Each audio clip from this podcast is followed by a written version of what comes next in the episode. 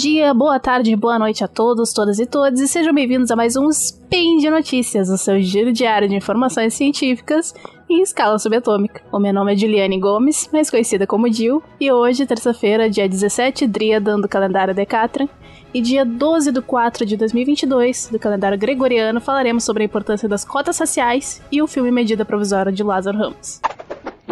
Speed Notícias.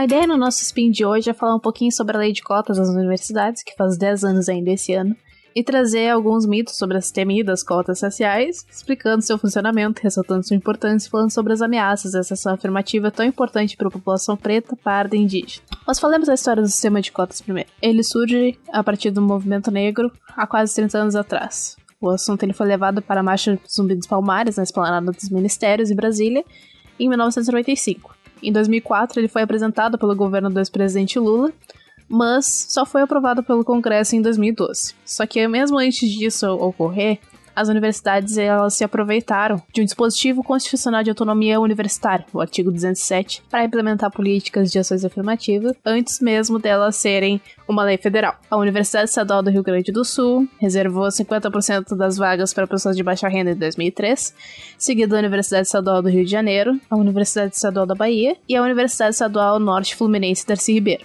Essas três últimas instituições passaram a reservar vagas com critérios socioeconômicos e voltadas a pretos e pardos, posteriormente. Com o uso desse artigo, 207, o Partido Democratas então entrou com uma ação junto ao Supremo de inconstitucionalidade. Só que aí o que aconteceu foi que foi decretado que era constitucional.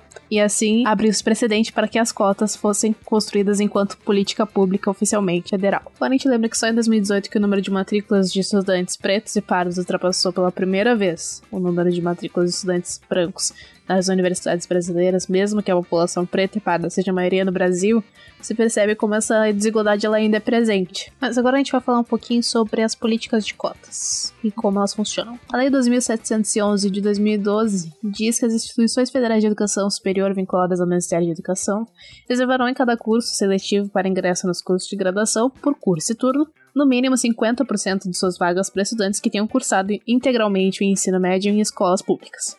Dentro desses 50%, metade deverão ser reservadas aos estudantes oriundos de famílias com renda igual ou inferior a 1,5 salário mínimo per capita. A outra metade vai para estudantes oriundos de famílias com renda superior a 1,5 salário mínimo per capita.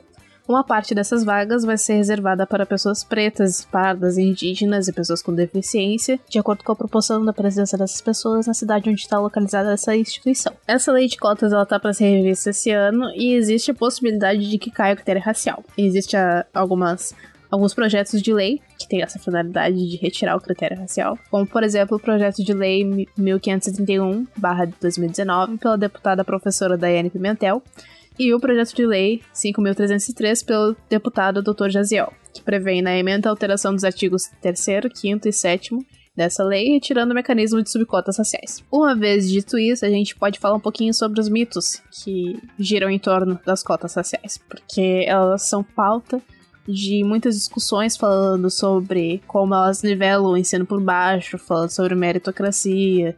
E a ideia hoje é trazer justamente essas, essas justificativas para retirada das cotas sociais e desmitificar elas. Então vamos lá. Uma, um dos argumentos né, que são trazidos é de que as cotas sociais elas nivelam o ensino por baixo. É interessante apontar que esses argumentos todos que eu estou trazendo agora, eles são direcionados às cotas raciais e não as cotas, por exemplo, de sociais como baseadas em escola pública ou renda inferior, enfim, especificamente sobre as cotas sociais. Uh, o argumento de nivelar o ensino por baixo, ele diz que elas diminuem a qualidade da universidade porque elas trazem pessoas que não têm um desempenho tão bom, porque as alunas cotistas, eles têm direito a competirem entre si, e as notas de corte dos cotistas às vezes são menores que as notas de corte da ampla concorrência. No entanto, esse argumento ele esquece de uma questão de comprometimento pessoal, porque alunos cotistas eles se esforçam tanto ou mais do que alunos não cotistas, porque eles não teriam uma oportunidade como essa, se não fosse pelas cotas. E na verdade eles tendem a ter um desempenho melhor às vezes igual, mas muitas vezes melhor, inclusive nas produções acadêmicas deles. E a partir desse argumento trazem também o argumento de meritocracia, de que é necessário merecer esse posto, essa vaga na universidade. E só que quando se fala de meritocracia, ignora-se o fato de que é impossível falar de mérito quando as pessoas elas não têm as mesmas oportunidades o mesmo acesso a condições. É impossível falar de meritocracia quando a gente lembra que o caminho para pessoas brancas ele é muito mais limpo e uniforme do que o caminho para pessoas pretas que vêm da periferia, que não têm acesso ao mesmo nível de educação, que não têm acesso muitas vezes à alimentação, que influencia sim na questão da aprendizagem. E mesmo assim, essas pessoas elas estão tendo a oportunidade de chegar nos mesmos lugares. Não da mesma forma, mas estão tendo a oportunidade. Inclusive, tem uma tirinha que representa bem isso, que é um macaco, um pinguim, um elefante, um peixe num aquário, enfim, outros animais. E um ser humano dizendo que para que a seleção seja justa, todos passarão por uma prova igual, que é subir numa árvore. Só que apenas um desses animais ele tem capacidade de subir nessa árvore. Como é que um elefante vai subir numa árvore? Como é que um peixe num aquário vai subir numa árvore? É impossível. É exatamente esse é o exemplo mais simples de entender e mais claro sobre como funciona a meritocracia no Brasil, numa sociedade desigual. O próximo argumento é baseado na ideia de que o problema ele não é oriundo de questões raciais e sim econômicas. Ou seja, pessoas brancas também sofrem de pobreza e falta de acesso a oportunidades.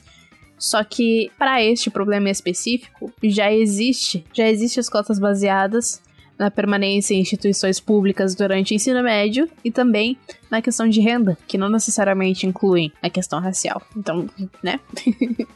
e aí traz em seguida que o problema ele é na educação básica, não na superior. É verdade, o problema é na educação básica, mas não significa que ele não seja na superior. E é um grande erro a gente pensar que os avanços eles surgem em sequência, porque não se pode primeiro pensar em melhorar uma coisa e depois melhorar outra. Na verdade, eles surgem de acordo com as oportunidades que eles acontecem, né? São dois problemas urgentes e eles não são autoexcludentes. Eles podem ser tratados mutuamente, na verdade. Nos trazem também que o processo de aferição ele é humilhante.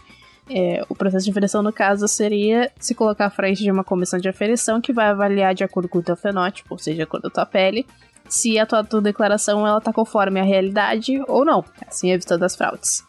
Só que essa é uma questão subjetiva, porque é um processo comum, que na verdade ele não ocorre em todas as universidades, ele não está previsto na lei, no entanto ele, ele é possível, né, até por causa da questão das fraudes, e muitas vezes na vida vai se passar por uma comissão de aferição. Seja, por exemplo, quando você está doente, afastado do trabalho, tu vai passar por perícias, quando tu vai passar por um concurso militar, por exemplo, tu vai passar por uma uma junta médica que vai avaliar se tem algum problema de saúde e baseado nisso, se é possível que tu permaneça no concurso e eventualmente é, fique no cargo. Enfim, é uma questão que tu te autodeclara, né? Com a cor da pele ou com o problema de saúde, ou enfim, qualquer outra coisa que tu tenha que autodeclarar.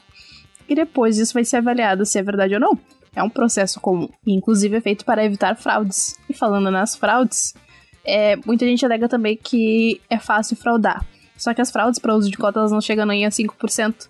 O que mais acontece, na verdade, é a falta de informação sobre os critérios. Falam que usar cotas é roubar vagas, só que esse argumento não sustenta porque as vagas das cotas elas não vão ser redistribuídas para alunos de ampla concorrência se elas não forem ocupadas. Elas vão ser redistribuídas entre si. Por exemplo, se alunos negros não concorrerem naquele ano, essas vagas elas vão ser redistribuídas para pessoas de baixa renda ou pessoas que são oriundas de, de escola pública. Um outro argumento é de que as cotas vão fazer da nossa sociedade uma sociedade mais racista. Só que o Brasil está longe de ser uma democracia racial. O racismo ele já existe, as cotas não criam o racismo.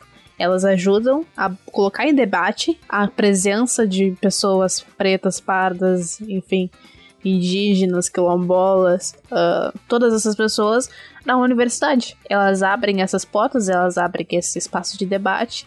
E aí elas, elas funcionam como uma medida antirracismo, na verdade. O número de negros no ensino superior, em todas as faixas etárias, ele cresceu 400% entre 2010 e 2019. E esse resultado ele é oriundo das políticas de ação afirmativa. Então, como que a gente afirma que as cotas elas provocam racismo se elas são justamente uma ferramenta contra o racismo? E isso é provado através dos números. Tem falar que as cotas sociais elas não são só para pessoas pretas e paras, mas elas também são para indígenas. Ignorar as demandas dessa população e invisibilizar ela quando se traz o debate das cotas sociais é também uma manifestação da desigualdade brasileira. Porque elas também proporcionaram um aumento do percentual de estudantes indígenas nas universidades. Em 2019, por exemplo, a presença deles em relação aos demais estudantes era de 0,68%. Só que esse percentual era maior que o percentual total de indígenas em relação à população brasileira. Em 2010, por exemplo, 2.723 alunos calouros que se declararam indígenas se matricularam nas universidades. Em 2017, esse número aumentou 9,4 vezes, subiram para 25.670 alunos. É um aumento muito grande e é fruto das cotas sociais. Tá bom, Dil, mas e aquela questão da tal dívida histórica? O que, que a gente tem a ver? Acontece que, dentre muitas outras questões levantadas quando se fala de dívida histórica, uma das principais é que quando houve a abolição da escravidão, não houve nenhum tipo de reparação. O que houve foi um processo onde as pessoas negras foram colocadas na rua, à própria sorte, e muitas delas voltavam ao regime escravatório, justamente porque elas não tinham para onde ir, e era a única oportunidade, entre aspas, né, de obter sustento, entre aspas, novamente. E as relações trabalhistas na época, elas também eram baseadas nesse regime de, de abuso e de escravidão. E assim se criaram as periferias, a partir dessas pessoas que foram colocadas na rua. E contexto que, se a gente observar bem, ele ainda é bem presente na nossa sociedade atual. Quando a gente fala de dívida histórica, a gente está falando de uma forma talvez não ideal mas ainda assim importante de reparação dessa desigualdade. E é a partir desse gancho da dívida histórica que a gente vai fazer uma pequena divulgaçãozinha de um filme que tá para lançar agora dia 14. Não é merchan, é uma divulgação voluntária. Uh, e tem muito a ver com o tema de hoje. O nome do filme é Medida Provisória. Ele é dirigido por Lázaro Ramos, estrelado por atores e atrizes grandiosos como Alfred Enoch, que inclusive faz parte do elenco do filme de um bruxinho aí, que a gente não vai falar o nome para não divulgar, porque o filme já é conhecido, então não tem porquê. Uh, também é composto por Seu Jorge, Thaís Araújo, Adriana Esteves, Renata Sorrá, com a estreia do grande rapper Emicida como ator, com trilha sonora por Lineker, Agnes Nunes, Elza Soares, Cinco Sapiência e inúmeros outros gigantes.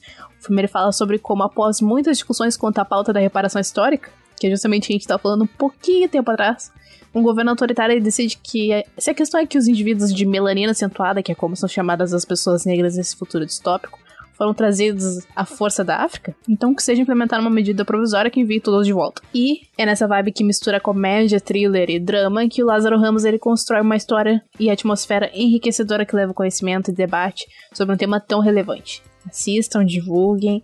Nessa quinta-feira, 14 de abril, nos melhores cinemas do Brasil. O trailer vai estar aí junto com os demais links das notícias levantadas nesse spin, viu? E por hoje é só. Agradeço a oportunidade de estar aqui com vocês. É, espero ter esclarecido um pouco mais, escurecido um pouco mais sobre a questão das fotos sociais. Espero ter tirado todas as dúvidas em relação a isso, desmitificado todos os mitos. E espero que nosso Brasil ele cresça e seja um Brasil menos desigual para todos. Um grande abraço e até a próxima. Peraí, peraí, peraí, peraí, peraí. Que esse podcast ele só é possível acontecer por conta do seu apoio no patronato do SciCast, no Patreon, Padrim e PicPay. Então dá uma olhada lá e é isso. Um beijão.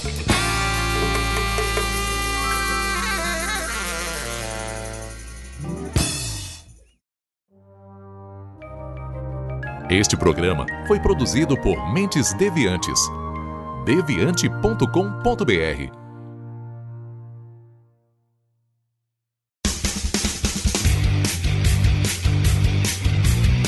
Cortes, edição de podcast.